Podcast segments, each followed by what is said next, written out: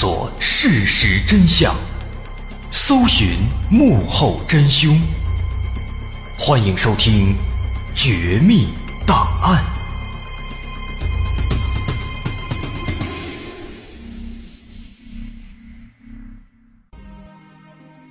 还原事实，探索真相。欢迎来到今天的《绝密档案》，我是大碗。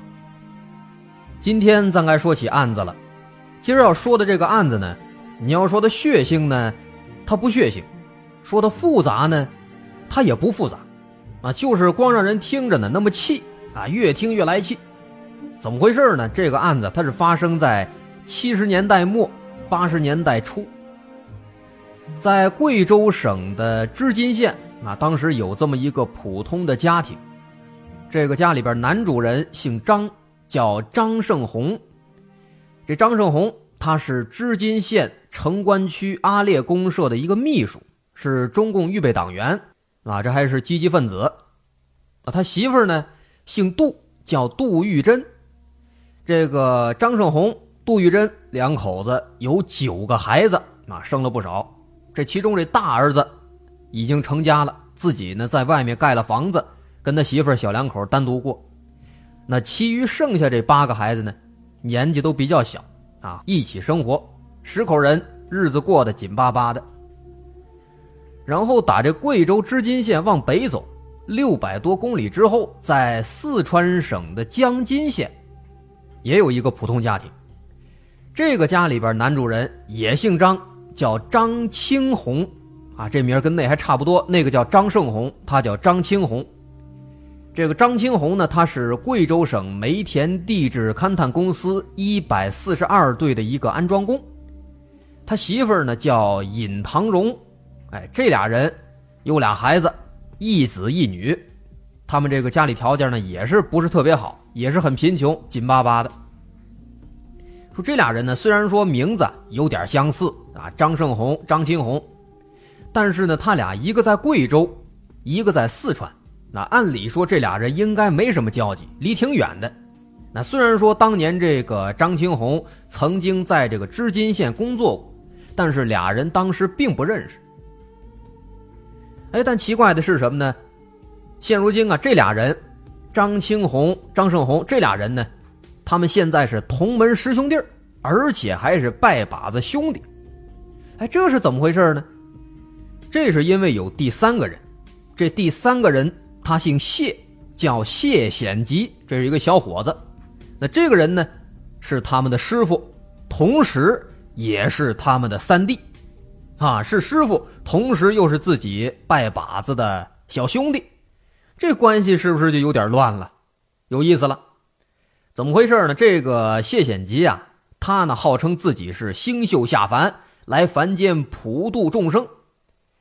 那其实他是吗？当然不是了。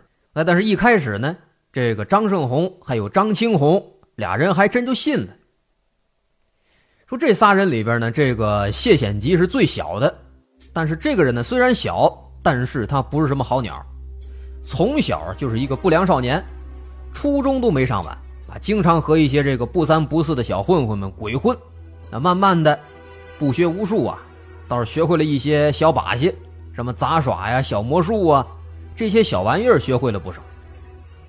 那这个谢显吉这人呢，又好唬人，啊，跟他认识之后呢，哎，渐渐的一来二去，张胜红、张青红就认为这个小伙子，哎呀，是个高人啊，因为看他会一些小把戏啊，会点这个魔术杂耍之类的，哎，以为这个人呢，哎，真的是会什么小法术呢？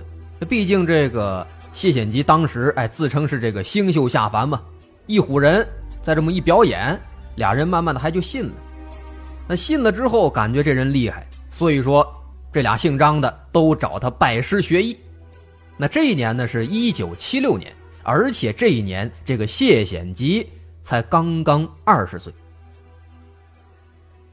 那对于这俩大徒弟这事儿呢，谢显吉啊，当然自己也是乐意的啊，他也没想到这点小把戏，哎，收俩徒弟，趁机没事呢，还能捞点小油水。您想，那也是。这个张青红和张胜红俩人都是有孩子的人了，你想，肯定跟这个谢显吉差了不止十岁，那肯定能捞到好处。所以说呢，谢显吉就趁这机会啊，经常从这俩人身上捞点吃的、喝的、玩的。那么作为报酬呢，哎，他也会像模像样的教他们一点小把戏，像什么拦腰打石啊、徒手劈砖、口吐黄连啊这些小把戏吧。这其实呢，都是这个古代啊一些这个街头卖艺的所谓的什么气功啊、幻术啊之类的，并不是什么说法术，那没可能。但是呢，谁知道啊？这俩人呢，迷信思想比较严重，啊，这小把戏呢都是深信不疑，而且学会之后啊还不知足啊，非要找这个谢显吉呢去学一些更厉害的一些法术。所以说呢，就这样呢，这个谢显吉他也乐意教，那边俩人呢也乐意给他点好东西，那慢慢的仨人就这么混着，关系呢是越来越好。那再往后呢，出于各自这利益的考虑吧，这个谢显吉呢。还干脆和这俩大徒弟拜把子成了三兄弟。啊，虽然说呢他是这个张胜红、张青红的师傅，但是平时哎他们都以这个兄弟相称。那谢显吉也是趁机揩油，那时不时的说啊，我呢带你们俩去这个峨眉山啊修仙访道，进而呢能够得道成仙。这张胜红、张青红听了之后啊，那更高兴啊，更是拿自己这个财产。孝敬这个小师傅了。那这种奇怪的关系啊，一直持续了三年。这期间，谢显吉时不时的哎教他们一点小魔术、小把戏。这俩人呢也是乐此不疲，愿意拿出好东西来招待。但是啊，在这个第三年年尾的时候，也就是从这个一九七九年冬天开始，张胜红、张青红俩人哎总是来找谢显吉。为什么呢？他们希望说这个谢显吉啊能够兑现当年的诺言，能够带他们上到峨眉山上修仙访道。那么一次两次有这个请求的话呢，谢显吉随便编个理由就直接应付过去了。可是架不住他们总这么来，总来总问，也没理由了，他也是真没办法。但这毕竟是自己作下的妖啊，他得想办法圆回来。啊，想当初他胡诌。说这峨眉山上有自己的这个掌教大师兄，已经三千八百岁了，住在这个人迹罕至的金顶之上。你说这不狗带嚼子胡勒吗？这他自己呢，也没想到发展到如今这个地步。本来就光想骗点小钱可万万没想到啊，这俩人竟然是如此痴迷。那如果说不带他们去，想必他们也不会善罢甘休。那这可如何是好呢？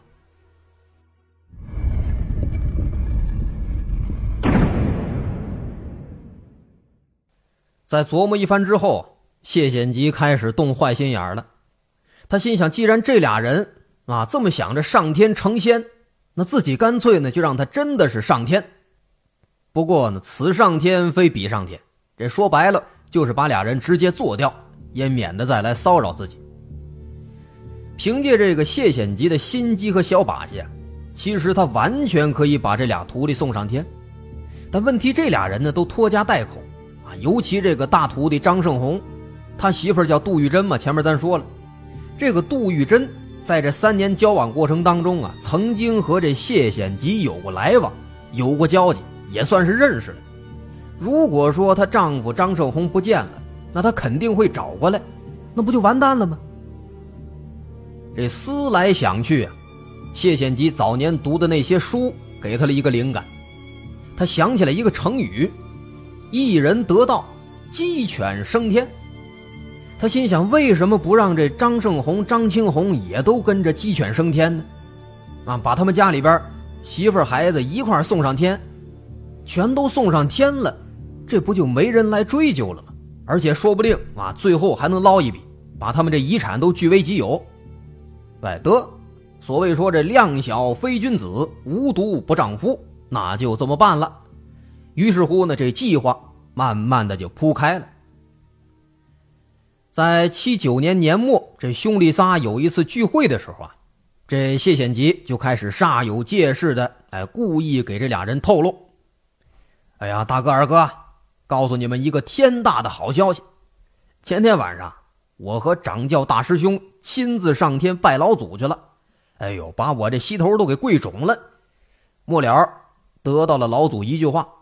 老祖说：“普度众生是道门的根本，如图既然心诚之间，可以度他们升天成仙嘛。”这谢显吉这话一出啊，那俩人乐坏了。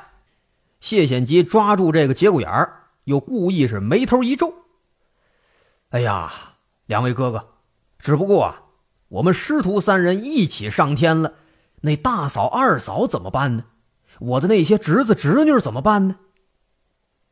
这张胜红一听，哎，三弟，你看能不能把他们也一起带上，让大伙都升天？这谢显吉一听啊，赶紧接话：“哎呦，还是大哥想的周到，也多亏这大嫂、二嫂啊，他们是有仙根。哎，我看就这样了，要上天咱都上天，免得往后呢一个天上一个地下，老牵肠挂肚的。那就这样，在俩人的这个欢呼声当中，一个邪恶的计划。”就此诞生了。这个计划呢，总共是分成两步。首先，第一步当然就是要先说服他们的妻子，让他们的妻子也愿意跟着上天成仙。首先，让这个二徒弟张青红去张胜红的家里面登门邀请这个张胜红的老婆杜玉珍，让他一起去到谢显吉的家里。然后谢显吉会说服杜玉珍，然后呢，再指派杜玉珍去四川的张青红家，让杜玉珍去动员张青红的老婆尹唐荣，哎，一起来上天。这是第一步。第二步呢，开始实施，分批次的让他们陆续上天。首先，谢显吉先会帮着张胜红去处理他们的家产，哎，其实呢，就是把这个遗产都运到自己这儿来，然后。趁这个杜玉珍不在家的时候，和张胜红一起引渡他们的八个子女，让他们上天，让他们先上天。那么引渡的这个办法呢，暂定的是两种，一种是送凡护体，啊，其实就是用刀子捅；再一种呢，叫做分身法。什么是分身法呢？就是用炸药炸，哎把人都给炸的这个粉身碎骨。分身法。那等到这个张胜红的八个子女都上天了。然后他们一块儿再去这个张青红家里，三个人商量剩下这一步，他们怎么上天，怎么处理。那么按照这个计划，第一步，张青红就先去到了张胜红家里，把这个杜玉珍给带到了谢显吉的家。那谢显吉呢，心机很重啊，他和这个杜玉珍之前毕竟是有过交集，他知道这人是什么脾气，啊，说这杜玉珍呢。他呢是刀子嘴、铁石心，那不招人待见，人们都叫他母老虎，脾气也大。所以说，这个谢显吉啊，他知道这一点，他就懂得去扬长避短。平时相处的时候，一有机会，哎，他就奉承这个杜玉珍啊，大嫂一心向善，礼神敬佛，将来呀肯定是肉身成圣啊。这杜玉珍呢，平时不招人待见啊，人们对他都没好话。这谢显吉呢，一个劲儿夸他。哎，当然，他也就乐意接受，也高兴。所以这次这个谢显吉也一样啊，一见面开始了。哎呀，大嫂啊，我得恭喜你，你已经被这观世音菩萨看中了，要收你做他大徒弟。他老人家给我托梦了，让我好好关照你，让你有机会呢多磨练磨练。哎，一旦功德圆满，就让你率领全家老小平地飞升，镇守古佛山啊。这杜玉珍一听，呵。这高兴的要跳起来了，自然是满口的感谢了。这谢显吉一看呢，紧接着又说：“哎，大嫂啊，我这回啊，请你过来，是让你去四川，帮我们引渡二嫂。哎，这可是这个观音菩萨亲口交代的。他说了啊，说你和二嫂呢有缘分，你们俩人关系好，非你去不可。等过了年了，不出破五，你呢就跟二哥一起动身吧。”咱早点完成这个事。那这一听，哎呦，观音菩萨下达指令了，杜玉珍马上就来劲了。这年呢也没好好过，光顾高兴了。一到大年初四，哎，赶紧来到了四川，就找到了张青红的媳妇儿尹唐荣。那这俩女人呢，前面说了关系挺好，因为有这个丈夫的关系嘛，一直都处得非常不错，很合得来。所以当时这杜玉珍来了之后啊，就简单两句话。就把这尹唐荣呢给说成了，这尹唐荣呢，也是个急性子，哎，说办就办。当天下午，哎，高兴的就忙着收拾家产、扫米缸、磨包谷，全都给包好、收拾好，随时准备把它全都卖掉，哎，然后全部上天成仙。所以说呢，这第一步，哎，很轻松的就办妥了。与此同时，第二步呢，也在加速展开。在六百多公里之外的贵州织金。张胜红和谢显吉在做准备，准备送自己的八个子女升天。那当时这个杜玉珍一走，谢显吉马上就赶过来了，一边呢是筹备这八个孩子送他们上天，另一边呢，把他们家的一些遗产往自己家里转移。那一切都筹备妥当之后，在八零年正月初六的半夜，这八个孩子的升天之路就开始了。当天晚上，他们的爸爸张胜红把这八个孩子都叫醒，跟着这个谢显吉带着八个孩子，沿着这个乡间小路来到了一个石洞前面。这个石洞就是这起凶杀案的第一个作案现场，它叫白杨洞。为什么选这儿呢？这个洞很深，而且里面是七拐八拐，岔道还特别多，在里边杀猪宰羊的。外边根本听不见，这可以说是一个作案的绝佳地点。那么到了洞口，谢显吉呢就让这张胜红在门口等着，他把孩子全都带到洞里边。在洞里边，他早就准备好了，有这个已经准备好的这个雷管、炸药、匕首等等的。地上呢还装模作样的画上这个符，贴上纸，好像真的要给他们做法升天了。那这些孩子他们的结局？可想而知啊！而且这里面需要提到的是啊，当时在这个炸药被引爆之后，其实这几个孩子里面，有四个孩子没有被当场炸死，但是呢，没有被炸死，这个残忍的谢显吉啊，听到这个惨叫声、哭声之后呢，竟然又返回洞里，四个孩子全都给活活又捅死了。在这些孩子里面。最大的十八岁，最小的刚刚才四岁。而且让咱们无法理解的是，作为孩子的父亲，这个张胜红一直就在外边等着，什么都没干，就这么心安理得的参与其中啊！甚至后来还绘声绘色的把这个孩子被送上天的这个情况，给这个张青红还讲呢。估计谁都想不到。就这样一个曾是中共预备党员的公社秘书，一个积极分子，他竟然会如此的愚昧无知，如此的麻木不仁。还原事实，探索真相，独到的风格，优质的内容，全网首档原创悬疑纪实类音频节目，全网收听第一《绝密档案》，面向全球招商，口播硬广、软性植入、APP 投放，你想不到的，我们全都有。拨打全宇宙唯一招商热线幺八六三零幺零六六五五。就说这个谢显吉，他在杀完人之后，立刻就跟着张胜红赶往了四川的江津县，也就是张青红的家里。但是万万没想到啊，当他们赶到这张青红家之后，这才得知杜玉珍这个急性子已经在前一天回老家了。一听这事儿啊。谢显吉吓得是浑身直冒冷汗，因为他这八个孩子上天的事，这杜玉珍还不知道呢。万一说他回到老家一看孩子没了，再四处一问，按他那脾气，那比贴了告示还快！万一说这消息惊动了公安，牵着警犬过来一找，那不就玩完了吗？这把谢显吉吓得赶紧动身再往回追，啊，经过这几天的劳途跋涉吧，最终。这才终于是连蒙带拐的，把这杜玉珍呢又给追回来了。那杜玉珍追回来了，谢显基开始和这四个人商量啊，怎么帮他们升天，用什么办法。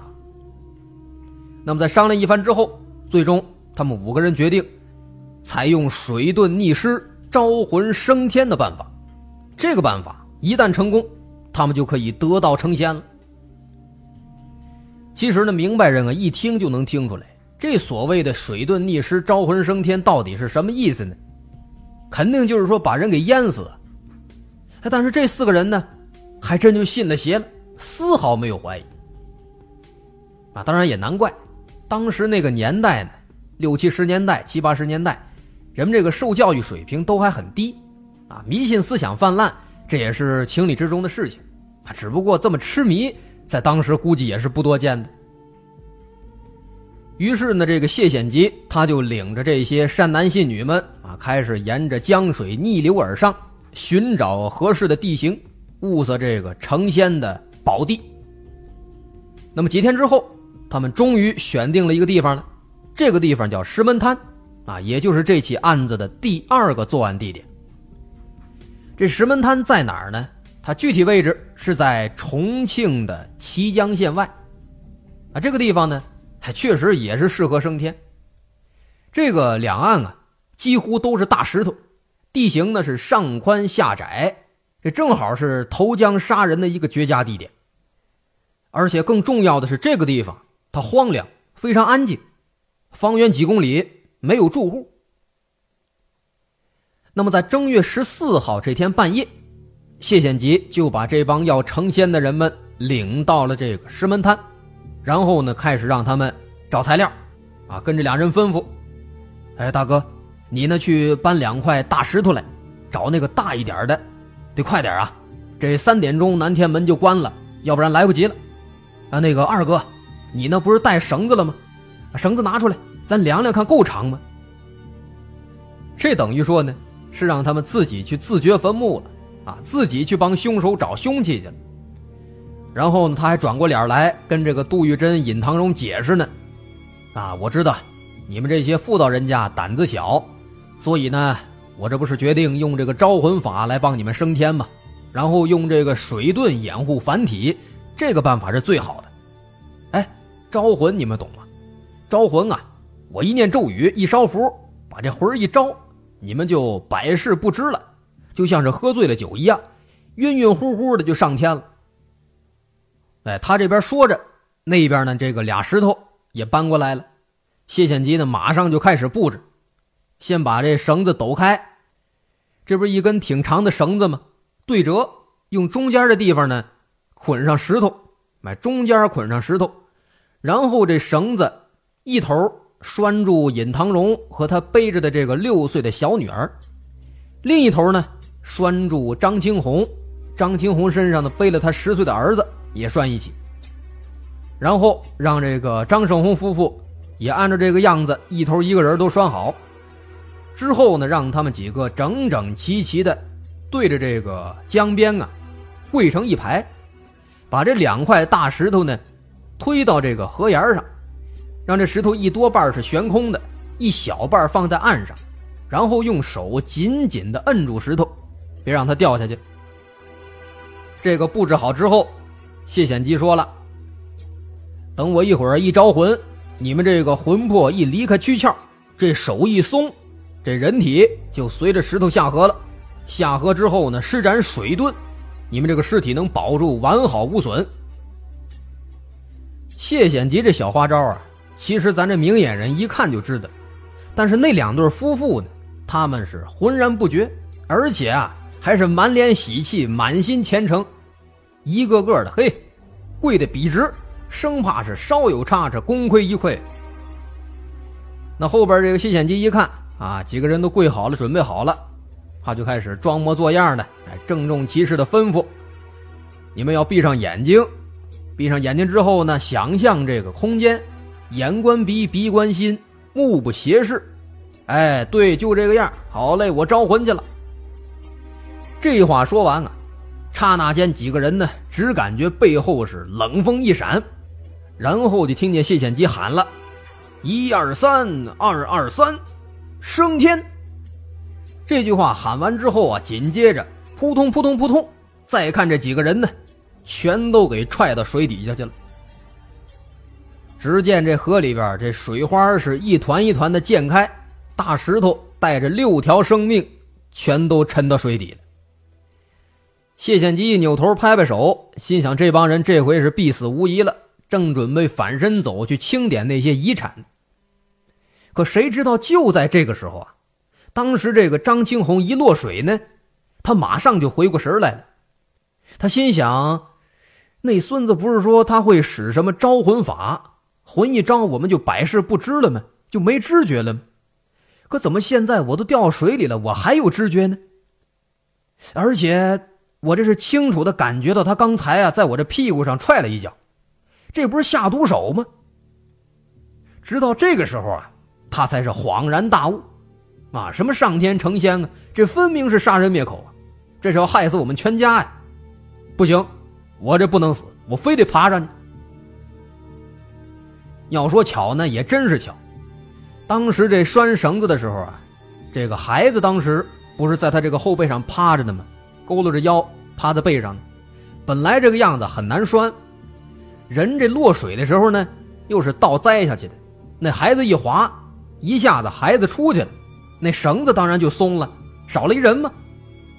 而且这张青红的水性又挺好，尽管说人落水了，心里却明白。他赶紧把这绳子一手抹掉，然后伸手呢就想找媳妇找孩子。可是，一摸一看啊，坏了，人早就没了。那没办法啊，这张青红急中生智，鼻子一酸啊，哎呦，看来啊，只能是自己一个人逃出升天了。于是他赶紧两脚一蹬，双手一阵滑，几下之后，哎，就浮出水面了。可是刚一冒头啊，他就看见一道亮光闪过来，这定睛一看，原来谢显基还没离开，他呢估计也是不放心。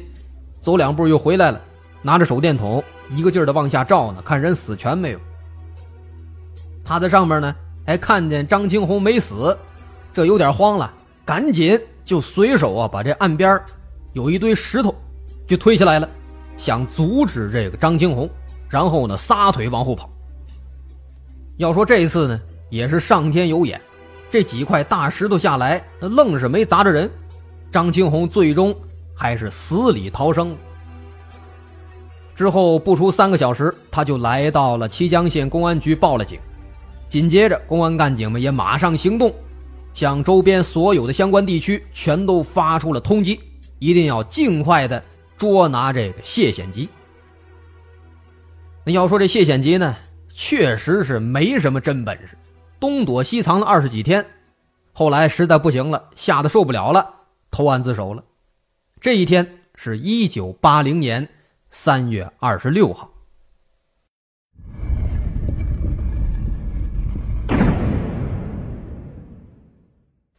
咱们纵观这整起案子，张胜红、张青红这两家人，一个是全家总共十一口人，十口遇害，只有在开头咱说到的那个大儿子已经出去自己成家立业了，他幸免了。那另一个呢？这一家是四口人，三口遇害，只有张青红最终是死里逃生。后来这张青红就回忆，这几年以来呢，这俩人是一直被谢显吉牵着鼻子走啊，受尽了苦头，但是呢，还都心甘情愿。张青红在自己的证词当中供认，他秉承着这个谢显吉当年告诉他的“哎，捐钱捐物以结善缘”的这个旨意。长期以来，就像是一个苦行僧似的节衣缩食，吃饭连菜都舍不得买。平时从他工作的这个勘探队工地去那个织金县城，这单程就六十里路啊，他经常是披星戴月步行来回。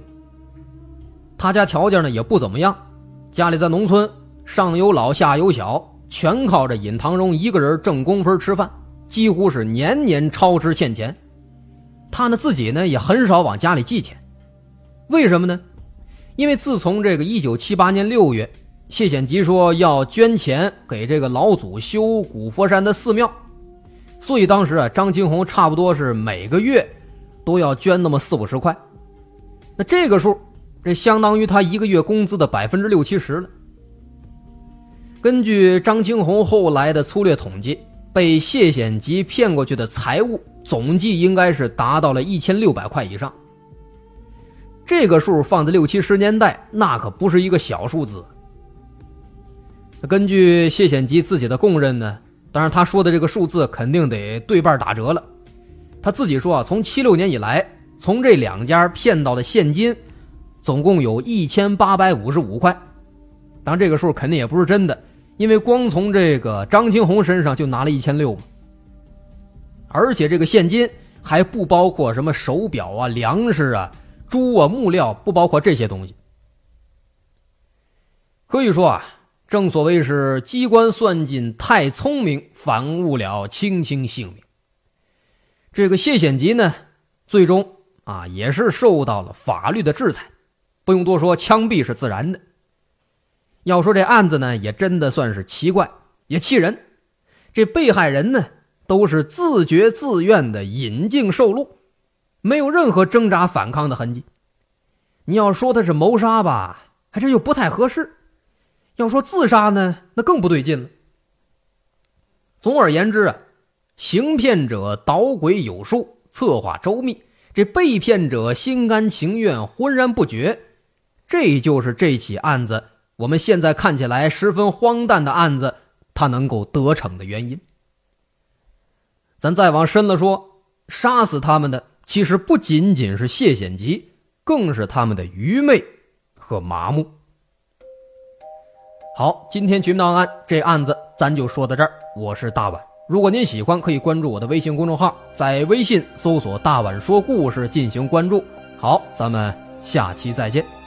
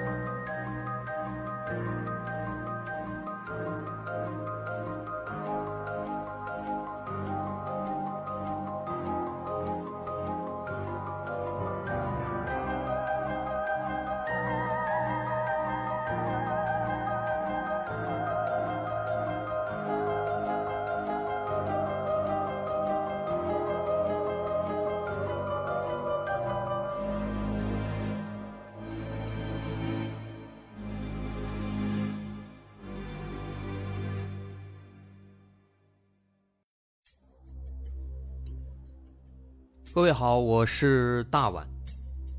我们的《绝密档案》在喜马拉雅已经陪大家走过了一年多的时间，一年多的时间，我们更新了一百多期节目，在这一百多期的内容里，我们讲述了各种各样的怪奇事件。